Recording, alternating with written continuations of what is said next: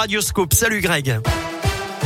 Bonjour Eric, bonjour à tous. À la une, cette attaque en Norvège hier à Kongsberg. C'est une ville à l'ouest d'Oslo, la capitale. Un homme a attaqué des gens avec un arc. Bilan 5 morts et 2 blessés. Il pourrait s'agir d'un acte terroriste.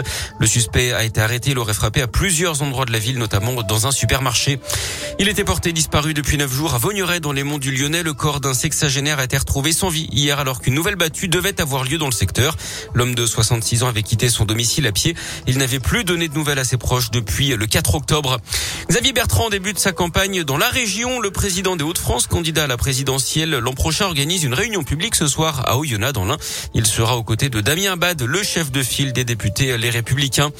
Elle avait fait tomber une partie des coureurs du Tour de France l'été dernier à cause de sa pancarte. Une jeune femme d'une trentaine d'années jugée aujourd'hui en Bretagne pour cette bêtise qui avait eu un très fort retentissement médiatique. Elle encourt jusqu'à 15 000 euros d'amende et une peine d'un an de prison. En parlant de la grande boucle, notez que le parcours du Tour 2022 sera dévoilé aujourd'hui à Paris. C'est à partir de 11 h Ce qu'on sait déjà, c'est que le départ sera donné du Danemark. Du foot, également, on joue en Ligue des Champions féminines. Ce soir, les Lyonnaises affrontent Benfica à 21h. Hier, le PSG a largement battu les Russes de Kharkov à 5 à 0. Et puis du basket également avec la suite de l'Euroleague. L'Asvel, leader invaincu de la compétition, reçoit les Israéliens du Maccabi Tel Aviv. C'est à 20h.